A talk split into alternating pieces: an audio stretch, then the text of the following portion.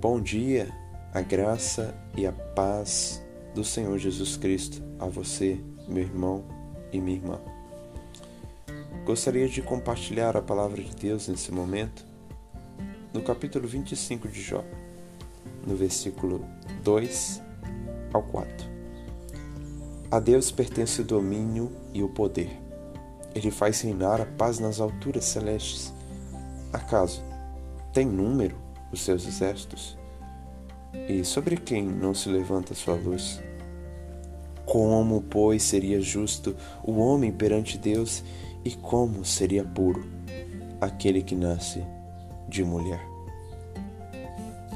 Essas são as palavras de Bildade, o suíta, dos amigos de Jó.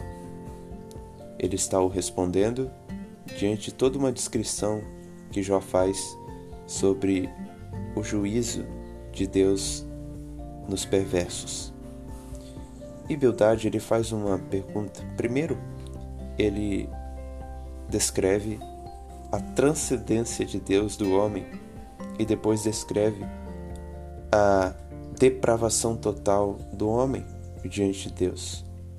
Porém, Bildade, em sua pergunta, só aponta o problema, mas ele não responde por si mesmo a solução.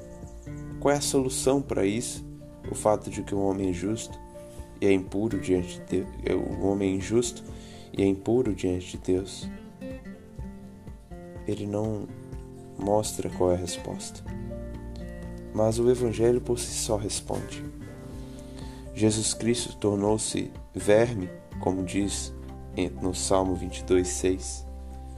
Jesus Cristo se tornou um verme, um homem, para que pudesse o, o homem ser justo perante Deus e justificado por Ele mesmo.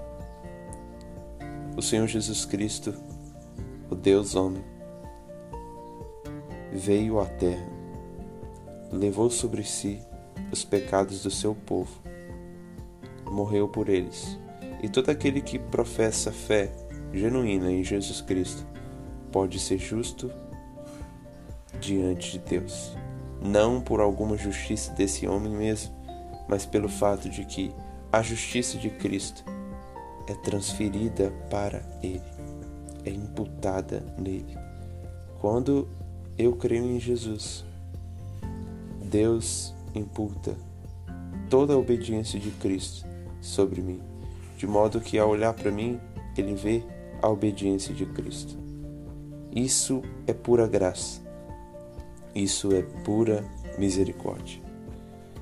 Então, como, pois, seria justo um homem perante Deus? E como seria puro aquele que nasce de mulher? Como? Essa pergunta ecoou há séculos e mais séculos, e a resposta se encontrou no Calvário, quando Jesus Cristo bradou: Está consumado. Bom, diante dessa verdade, o que cabe a nós como cristãos? Primeiro, devemos ter uma consciência da transcendência de Deus, de seu domínio, de seu poder e de seu reinado sobre todas as coisas. Deus, ele é santo, santo, santo, como clamou os serafins. E ele é profundo demais para ser entendido. Por isso que nós não podemos descrever por completo toda a obra do Evangelho. É muito profunda. Procede de uma mente muito sábia, que é inescrutável a nós. Em segundo lugar, devemos ter a consciência da nossa depravação total. Não merecíamos ser considerados justos, inocentes diante de Deus. Porque, como disse a palavra, nós bebemos a iniquidade. De tal forma que, por nós mesmos, estamos dignos do inferno, mas indignos da graça de Deus. E assim, tendo essa consciência da transcendência de Deus e da nossa iniquidade, logo também devemos considerar esta obra da graça de Deus nas nossas vidas.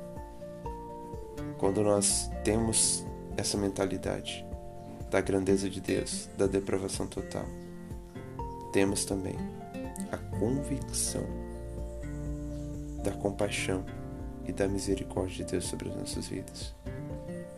Que o próprio Cristo se fez carne e habitou entre nós para nos dar vida e vida juntamente com Ele. Que assim venhamos ter essa consciência. Agora, se você não é um cristão, mas anda no mundo morto em seus delitos e pecados, você nunca será considerado justo diante de Deus e puro a Ele pelo seu mérito próprio. Porque as nossas melhores obras de justiça são trapos de imundícia, diz o profeta Isaías. Logo, você nunca, nunca pode se salvar por si mesmo. Você precisa do Senhor Jesus Cristo.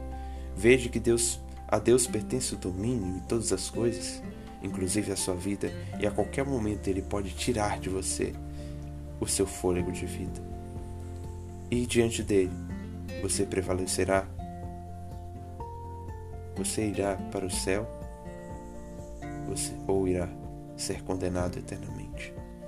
Corra para os pés do Senhor Jesus Cristo, pois somente Deus é justo e justificador daquele que crê em Jesus, como diz Romano 3,26. Você precisa colocar a sua fé em Jesus Cristo. Colocando sua fé em qualquer outra coisa, a não ser no Filho de Deus que tira o pecado do mundo, você terá um destino eterno no lago de fogo.